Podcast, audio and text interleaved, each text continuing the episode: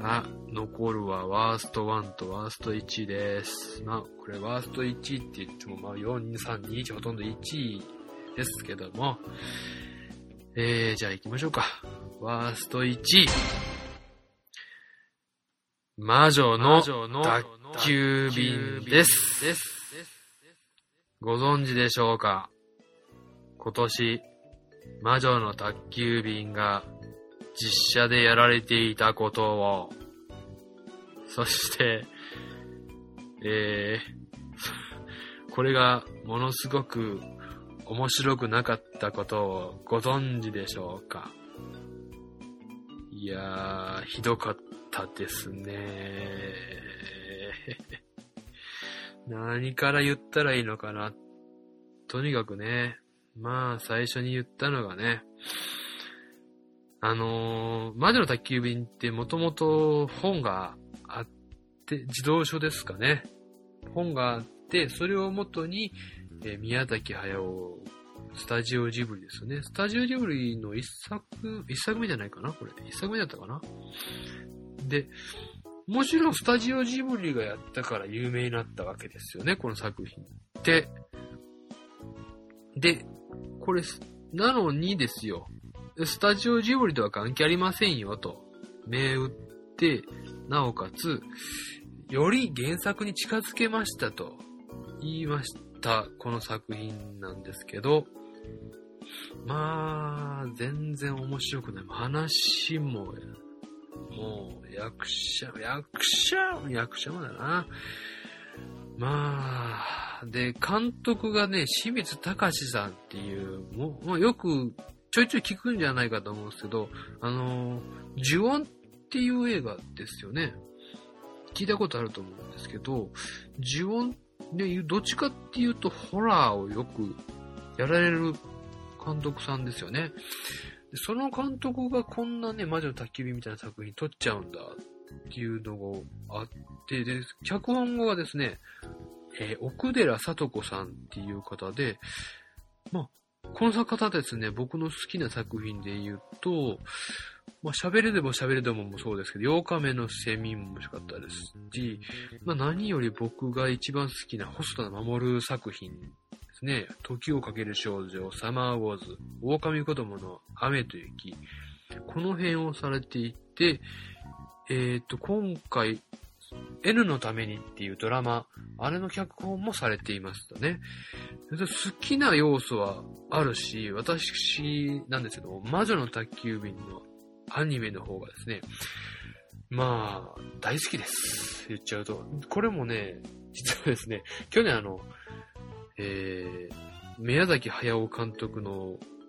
ね、例の風立ちぬですかね、が終わるということで、一度ジブリ作品を全部見てやろうと思って、見た中に魔女の宅急便を、実はその時魔女の宅急便、初めて見たんですけど、めちゃくちゃ面白いんですよね。しまったなと思いましたね、魔女の宅急便。今までなんで見てなかったんだろうって思いがものすごいありまして、後悔しまして。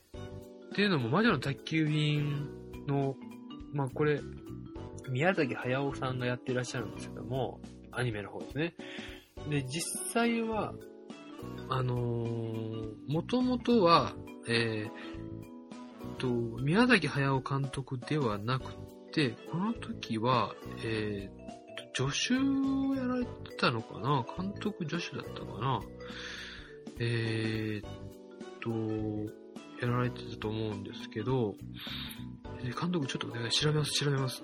監督助手やったかな？えー、演出助手やったかなあー、出てこない。出てこないな、名前が。か、片渕素直さんって方なんですよ。あ、演出補助ですね。片渕素直さんっていう方が、えー、出てやってらっしゃるんですこの方が話を進めてたらしいんですよね。見てみると。で、この方、僕、まあ、あの、んあの、アニメ監督なんですけども、えーこの方の作品で、えーあまり知られてないんですけど、マイマイシンコと千年の魔法っていうのを2009年にやられてるんですよ。これがですね、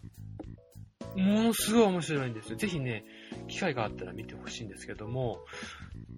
ものすごい面白くって、その方が、まあ、作られた作品でもあったっていうことを聞いて、あ、なるほどなと思って。まあ、言えば、実写版でも、もうこれに対抗するぐらいのものを作ってくれてんだろうねっていう感じで見たらもうひどかったですね。話がひどかった。まあね、何から言ったらいいんだろう、本当にね。あのとりあえず、聞き役の子っていうのが、えー、小芝風花さんっていう、この方も全然知らないですよね。で、確かこれが初主演ぐらいですよね。初、初主演ですね。初主演で、まあ、この方を売り出すために、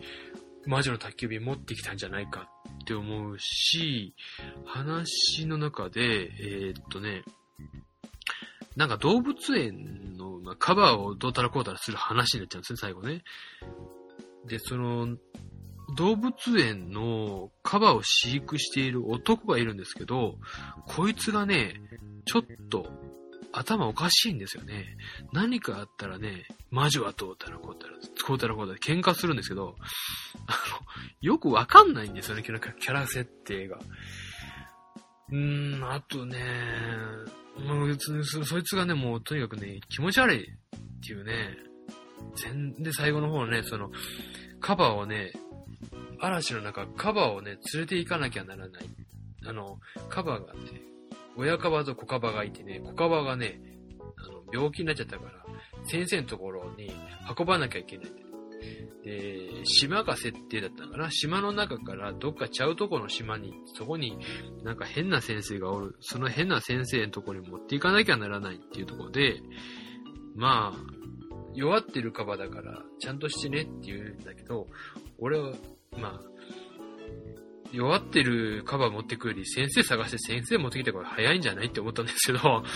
まあ、その時に突然この気が狂ったような男が、頑張れ頑張れっていう言うわけです。それその言い方もね、なんかね、気持ち悪いんですよね。この役者さん、いい役者さんなんですよ。荒井博文さんだったかな。いい役者さんなのに、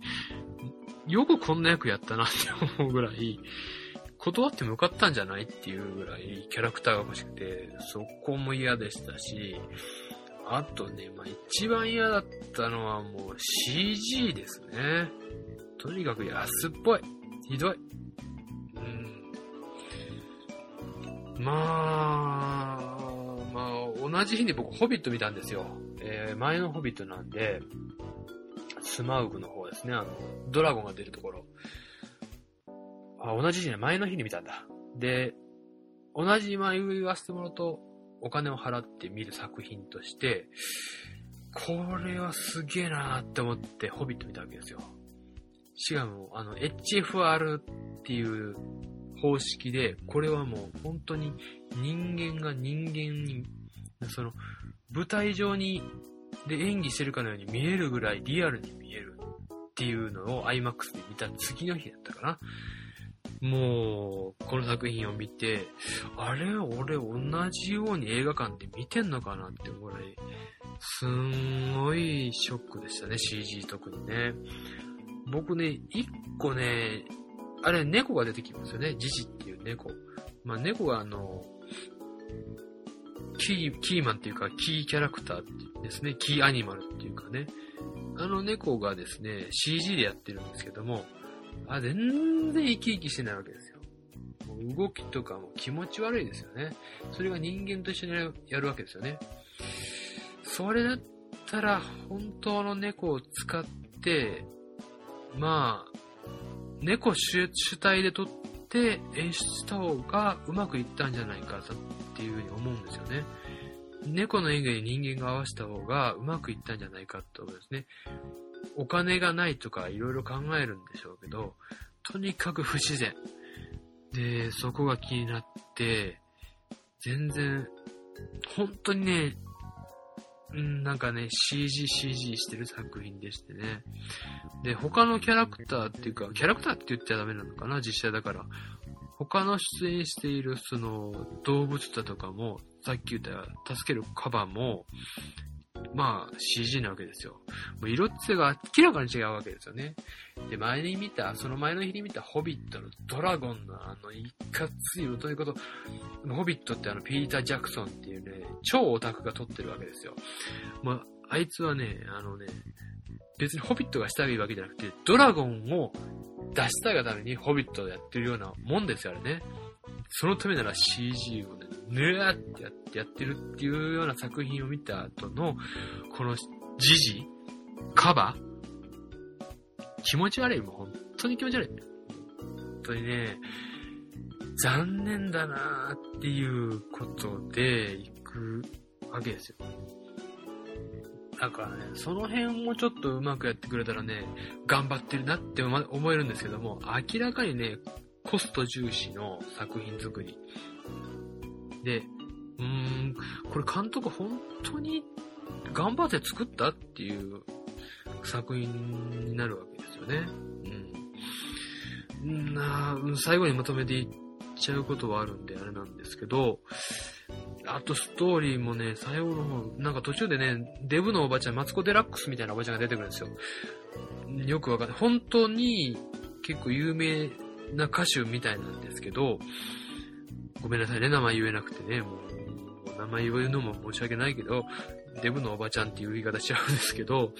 その人は声が出ないっていう設定で、で、あの、うん、その、えー、機がね、その機がこの飛んでいって、嵐の中飛んでいってカバー助けるシーンで、あのね、久しぶりに歌って、機器にこの歌を届けようみたいなシーンがあるんですけども、もうそこがね、笑えちゃってしょうがないですよね。ねえ、全然感情移入できないですね。なんかね、嵐に向かって歌ったら、ねえ、あの、口の中に水が入って歌えねえだろとか思っちゃったんですよね。申し訳ない。これは本当にね、もう重箱の隅つつくようでね、申し訳ないです。で、これいかにも盛り上げようっていうその演出がもう、申し訳ない。全然もう乗れない。何なんでしょうね、あの人ね。あもうあの人は悪くないんですよね。見る側が悪いって、もう何なんだ、この、こっちが謝っちゃう展開ね。本当はね、あれね、マツコ・デラックスさんでやった方が良かったですね。どうせなら。その方が、あの、潔かったと思いますね。まあもう、もう本当にくだまいちゃうんです。まあまあもうこれ最後にしようと思う。この愚痴最後にしようと思うんですけど、僕何が一番嫌かっていうと、その、名作と呼ばれるものを持ってきて、出来上がった作品がこれで、しかも名作とは違うものですよって、もうそこの逃げですよね。あの、名作に対して、あの、言わば、まあ、魔女の宅急便っていう冠を出しちゃえば、誰でも見に来るだろっていう、その、配給する側のスタンス、そこが本当に許せないんですよね。で、まあ、実際見に行っちゃった僕ですよね。本当にあの後以来、その、相手の思惑に乗らないでおこうっていう風に気持ちがなっちゃったんで、本当に嫌なんです。でね、僕そのスタンスはね、別に嫌いではないんですよね。それは、あの、魔女の宅急便っていうコンテンツがあれば、お金が集まると思うんですよね。その作るときにも。あの、プレゼン、そのね、制作会社側のプレゼントかもしやすいと思うんですよね。魔女の焚き火やります。実写でやりますよ。新人使いますよ。監督はこここう、清水隆監督ですよ。倉木舞が歌出しますよ。って言ってね、倉木舞は出て出ませんけどね。っていう感じで、小野町子はね、お園さんしますよ。うん、あ、な、な、いいじゃないですか。小野町子さん、お園さんいいじゃないですか。みたいな感じでね。で、ね、まあ、アニメっていうものがあってね、アニメ、でね、この、またね、アニメはね、スタジオジブリなんですけども、この実写の方はスタジオジブリじゃないんですよね。もう関係ないんですけど、なんとなくスタジオジブリの匂いを出すんですよね。うーん、もう、うーん、そこまでしちゃうっていうぐらいね、気持ちが悪いね、うん、感じですよ。その配給側の思惑が嫌いですよね。だからね、でもね、僕ね、何が、本当ね、一番嫌なのはその逃げですよね。まあ、全部逃げですよ。逃げながら儲けようっていうその魂胆が大嫌いですよ。でね、まあ、僕が一番好きなのは、その、逆境を乗り越えていく作品っていうんですかね。僕、まあ、ガンダムも好きです。ガンダムも、いわば、あの、ロボットアニメっていう、馬鹿にされてる作品を、まあ、それでも、あの、制作会社からすれば、ロボットアニメ作って、あの、ロボットの、その、おもちゃですね。プラモデルじゃないですか。なので、ロボットのおもちゃが売れりゃいいんだよ。お前ら何でも作っとけ。ロボットがかっこよく動くしに作っときゃいいんだよ。ほじほじ、鼻くそほじほじっていう、その制作会社の側からの意見を組みつつ、見てろよっていう、その、富野義行、まあ、安彦義和って、大河原国夫、まあ、大河原国夫はそこまでないと思うんですけど、その、彼ら、いわば、若手側の逆襲の物語だと僕は思ってるんですよね、ガンダムってね。あの、俺たちが本当の作品を作り出すんだっていうね。だからガンダムってものすごい面白いんだと思うんですよ。で、まあ、僕が細田守のあの、細田守版の方の、あの時をかける少女が好きなのも、あの、細田守自体が、事実、アニメ業界から干されそうになった時に、あの、あの作品を見、時をかける少女やらないかって持ちかけられて、で、これでダメだったらもうやめようっていう意識で、全霊全霊、全身全霊を注ぎ込んで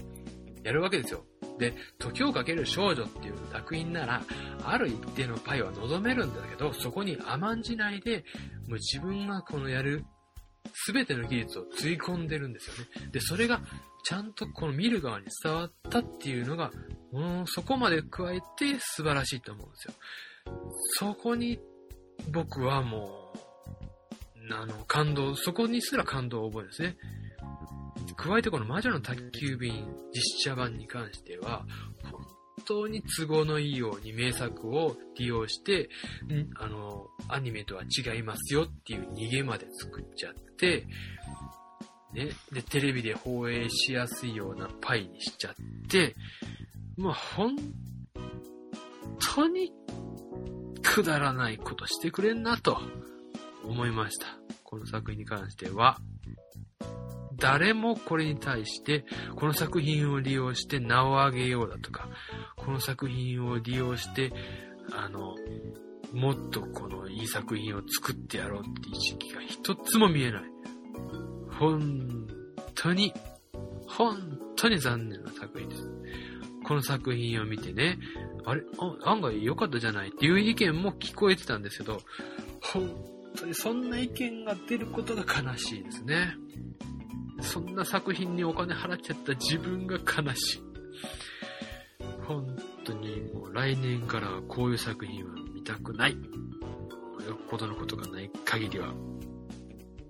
もう、だから、テレビでね、やってるのをパッと見るぐらいならいいですいいですけど、わざわざビデオ屋に借りていって、まあ今だったら100円、200円で借りれますけど、そうまでして見る作品ではございません本当に。それだったら、アニメ版の方の魔女の宅急便を100回見た方が絶対いいです。あの作品はほんとすごい。うん。まあその辺の話も今後、うん、僕頑張って伝えられたなと思ってますんで、アニメの方は見てください。アニメの、アニメの方はおすすめです。実写の方の魔女の宅急便は見ないでください。見ないでください。はい。ワースト1位以上ですね。ああ、ちょっとかな、なんか変に喋りすぎちゃいましたね。一人だとこうなっちゃうんでね、申し訳ないですけど、じゃあ最後に、ベスト1位いきたいと思います。えベスト1位はですね、これもベスト2位の時もいいですけど、本当に1位にこれ変わりないんですけど、まあ、あえて言うと、この作品です。ジャージーボーイズ。えー、ジャージーボーイズはですね、あ、このジャージボーイズ先ほど言ったアバウトタイムと同じ日に見見に行ったんですけども、もうほんとこの日死ぬかと思いましたよ。本当に死ぬかと思う。こんないい作品2つも見せられたら、俺死んじゃうよっていうね。ジャージボーイズはまだビデオになってないのかなうんぜひね、見てほしいんですけど、まあ、フォーシーズンズっていうバンドの話で、えー、もともとはミュージカルになっているような作品だったんですけどね。フランキー・バリっていう実際にいる歌手で、あと3人加わって、うんまあ、オリジナルの4シーズンと組むところの話から始まるわけですけど、で、か、えっと、まあ、そうですね、監督言っとかないとですね、監督がクリント・イーストウッド、ほんと骨太、骨太な、骨太っていう時代だった。骨太な監督ですよね。あの、ミリオンダラー・ベイビーとかね。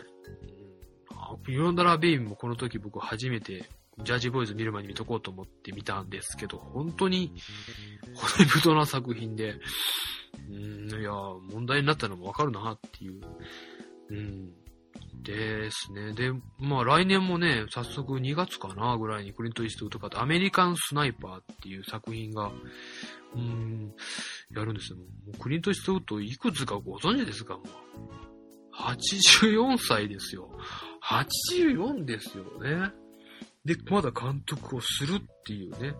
一応俳優業は引退するとか言いながら、この間まあ、人生の特等席って作品、これ野球の映画なんです。ものすごい良かったですよね、この作品も。うん、最初のシーンがね、クリント・イーストウッドがね、正面するシーンなんですよね。こう、ジューン、ジューン、正面してたらね、正面してたらね、お頑張れ、おい、頑張れ、息子、頑張れ、息子、頑張れ、おい、おい、お前も元気なくなったなって言いながらしょんべんをね、するし、ね、そこでもうあの、老齢が、老齢なスカウトマンなんだなっていう、こうね、わかる表現をしちゃう。それをするっていうのも、クリント、話しされたね、クリント・イーストウッド。で、フランキー・バリーっていう、まあ、僕らの世代にはちょっと馴染みが、ちょっとしくらいしかない、まあ、あの、歌手なんですけど、まあ、曲を聴くとね、うん、本当によく知られた曲で、で、うんとですね、本当に、あの、クリント・イーストウッド自体が、ま、実際曲書いたりする人間なんで、で、音楽も噛んでるのかな？この作品には。噛んでるので、その辺の扱い方もうまくって、要所要所で曲が挟まってくる。で、もともとはその、先ほど言いましたから、ミュージカルが主題になっている、ジャージーボーイズっていうミュージカル主題になっているっていうこともあって、その、役者さんがね、知ってる役者さんが本当に少ないっていうのも、えー、ジャージーボーイズっていうその舞台でやっていたのを、その役者さんを引っ張ってきて、まあミュージカル俳優ですよね。歌える人を持ってきて、実際に映画を作ったっていう作品なんですね。だから主人公の人も、えー、全くわからないですね。ジョン・ロイド・ヤングさん。で、この方を選んだっていうのも、結局、その、何十年っていう歴史を、あその人物を描くので、若く見えも見えるし、老けても見えるっていう感じの役者を選んだっていうことで、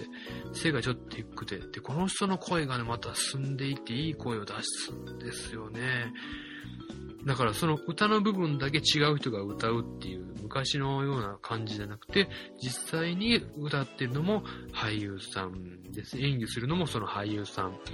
ていう配役にしてるっていうことなんですね。だからね、ほんと知ってる役者さんって言ったらもうクリストファー・ウォーケンうん、御年71歳なんですけども、クリストファー・ウォーケンあとこのクリストファー・ウォーケンがね、あの、えー、っとね、その、えー、っとね、これは、あのジャージーボーイズ、ジャジャージーボーイズっていうぐらいなんで、ニュージャージーが舞台です。ニュージャージーの回るところが舞台なんですけど、ニュージャージーの、言うと顔役みたいな役なんですかね。でね、まあ、マフィアじゃ、マフィアではない、マフィアなのかな？なんかドンみたいな役で、まあね、お茶、お茶目なんですよね。怖い役なんですけども、うん、怖い顔してるんですけど、お茶目なんですよね。で、その、フランキー・バリーに対して、すごくこう、もともとフランキー・バリー自体は、床屋をやり、床屋で働きながら、その、歌手を目指しているっていう役で、で、フランキー・バリーに対してですね、この、練習してるか？練習してるか？っていうわけですよ。練習してるか？おい、練習してるか？っていう言いながらね。で、フランキー・バリーにね、あのー、自分のお母さんのね、そのね、クリスマス・ウォーケンやる、その、ま、ドンのね、思い出の曲をね、歌わせてね、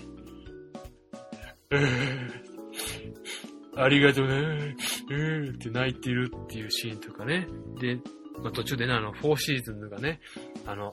一人がね、あの、お金、リーダー的なやつがね、お金を散財しちゃって、お金を使いまくっちゃってね、リーダー、あの、みんなでも多めに揉めてね、開催するかっていうのをね、まとめるときに、ヒュッてやってきてね、その、あの、まあ、なんていうんですかね、ドンなんですけど、脅すっていう感じじゃなくて、諭すっていう感じで演技がね、うまくてね、決して力を、あの、暴力を振るわせないで物事を解決するっていうのが、うん、いや、いい演技するなクリストファー・ウォーケンっていうところで。で、その、ジャージーボーイズ、えー、っとね、4シーズンですね。4シーズンズっていう4人組のグループの4人組も一人一人とても立っててね。まあ、いい言葉を聞かせてもらいましたよ。フランキー・バリがね、まだ童貞野郎だった時にね、あの、リーダーの核の男がね、ね、お前に教えといてやるよと。ね。女には2種類いるんだよってね。声をかけたら、ほいほいついてきて、エッチをすぐ、エッチがすぐできちゃって、ね、ね、いずれ厄介になる女と、ね、なかなか落ちなくて、ね、いい女なんだけど、なかなか落ちなくって、でやっとエッチできたなと思ったら、ね、しつこく迫ってくるってね、2種類しかいねえんだって、どっちにしてもしつこく迫ってくるって、嫌な女しかいねえのかよと思っちゃうよね。うん。あれ、あまりうまく言えなかったね、こうね。この辺のところを、まあまあ、ビデオでもいいんで見てください。まだ出てないと思う。どっかでやってたら見に行きたいですね。で、すね。で、やっぱりね一番の見どころはね、歌ですね。でね、これ、歌がね、結構、さらっと歌われるんですけども、有名どころの歌で言うと、君の瞳に恋してるっていう歌ご存知でしょうかね。あのね、甲子園とかね、えー、っとね、高校野球の甲子園とか見られる方は知ってると思うんですけども、あの、吹奏楽で応援の時に使われたりするんですね。ここで歌えないんです。で、君の瞳に恋してるっていう YouTube でパッと見てください。そしたらね、やってますよ。知ってますこの曲。で、いろんな方がカバーしてて、日本だと、えー、っと、誰かいたかな？えっとね、徳永秀樹はしてねえな。確かね、日本で有名、有名なのいるのかな？えっとね、Can't Take My Eyes Off You っていう曲名。日本だとね、ボーイズタウンギャングっていう外人の方が歌ってるのが有名で、あとは、ね日本人だとね、ちょっと読んでいきますよ。ウィキペディアになってんの。うーんと、椎名林檎、ザード、ミーシャ、小比類巻かほる、コヒですね。少女隊、えー、チューブかな？えっ、と、ソエル、トミー・フェブラリー、ハローキティ、ハローキティ？ハローキティ、ケイン横山、ファットプロップ、メンズファイブ、キンキキッズ、フライドプライド、ジルス、カーゴ、ユーズー、ザ・サリンジャー、マリン、コジコジ、お塩幸太郎は演奏のみ。桜井翔、ザ・ヘイト・ハンニー、桜田淳子、山中千尋三代目 j ソ o u l b r o t h e r s エグザイルトライブ、うん。うん、こんだけの人がカバーしてる曲、有名どころですね。なんですよね。もちろん、他にもいっぱい曲があるので、そこも見どころなんですけども、もうね、で、その映画館で見るやっぱりメリットっていうのは一体感が感じられる。あとは集中して見れるってところで、その集中して見れる中で、その曲を聴きながら見れるっていうところ、本当にね、いいいいんですよね。で、映画、僕、この、まあ、ジャージーボーイズも2回しか見てないんですけど、2回目見た時にはね、もうオープニングシーンの音楽が歌から始まるんですよね。歌っちゃダメですけどね、ここでね。うん。まあね、歌っちゃ、歌っちゃダメですからね、こうね。で、その歌が流れるんですけども、その頃からね、もうノリノリになっちゃいましたね、2回目は。いやー、これ3回目もう一度行きたかったんですけどね。行く機会逃しちゃって、本当に申し訳ないなーっていうね。誰に謝ってんだろうね、これね。まあまあもう、クリント・イーストウッドでですね。うん。まあこれちょっとビデオが出たら、ぜひ見ていただきたい一作ですね。うん。語りたいけどなあとはね、そうですね、これだけ言っとかないといけない。この作品。もう日本人ならみんな知ってる曲なんですけど、タモリクラブのオープニングの曲。歌えないんですけど、あの曲です。あの曲作ったのが、フォーシーズンの作曲をしてらっしゃる方ですね。あんな昔の曲でなおかつあんあんな若い人が作った曲だったっていうね、驚きがあります。うん。ジャージボーイズ見る機会があったら、ぜひ見てください。えー、っと、まあ、にん、長々と喋ってきましたけど、ベスト10と、えー、ワースト8ですかね。うん、ちょっとまあ、拙い、僕の拙い喋りで、まあね、思い入れが強いんで、あんまり伝わらなかったかなっていうのがちょっと、うん、あったんですけど、まあ、良ければ、ね、あのー、まあ見れる作品もね、今やってる作品もね、ゴーンガールだとか、まあ、アバウトタイムだとかね、うん、まだやってますし、亀の月もやってますし、6歳の僕もやってますし、ベイマックスもやってますし、あと、なんかビデオだと、キャプテンアメリカ出てますし、ウルフ・オブ・ウォール・ストリートも出てますし、ガーディアンズ・オブ・ギャラクシーも来年出るし、プロミスのランドは知らないけど、その辺見てもらえたら、とは思いますね。今日はですね、風呂が沸くまでじゃなかったんですね。特別編だったんで、まあ、長々と喋りましたけど、まあ、皆さんの、えー、映画鑑賞の参考になれば幸いです。来年は、来年の目標はですね、えっ、と、ちょっと本数増やしたいなっていうのはあります。あとね、ライムスター歌丸さんがや、歌丸さんね、歌丸さんがやってる番組のね、えー、ラジオ番組の、えー、ウォッチメンですね。ムービーウォッチメン。あと、町山富さんが出てらっしゃる玉結び。まこの辺の有名なところの作品で紹介されたのは、全部網羅したいな。ちょっとね、うん、大変なんですけど、うん、まあ、網羅したいなとは思ってます。では、えー、っと、ちょっと、長々と喋りまして、お付き合いしていただきました方、ありがとうございます。えー、今日はこんなところで失礼します。